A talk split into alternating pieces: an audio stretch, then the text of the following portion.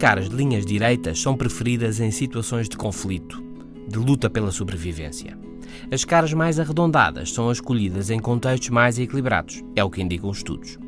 Como se sabe, não somos seres inteiramente racionais. A lógica mais funda é tantas vezes a do inconsciente, o instinto.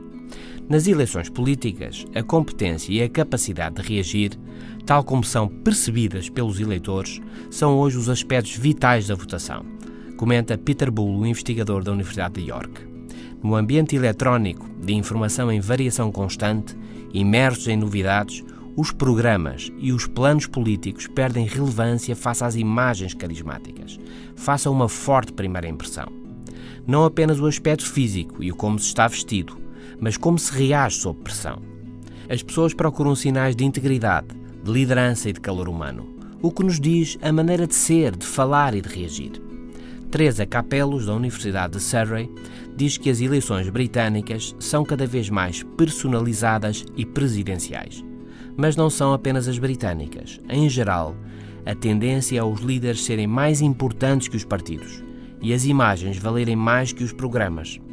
À velocidade da luz no ambiente eletrónico é difícil concentrarmos num plano. E o destaque é o brilho, é o carisma. É um quadro que se liga muito às emoções. Se um político for capaz de despertar receio, as pessoas ouvem-no. Mas avisa Capelo: garantam que são vocês a escolha mais segura. Não tragam demasiadas surpresas.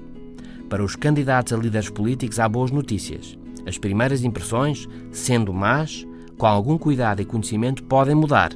Mas as más notícias, no entanto, são que não é fácil, porque a informação negativa é mais difícil de esquecer. Até amanhã.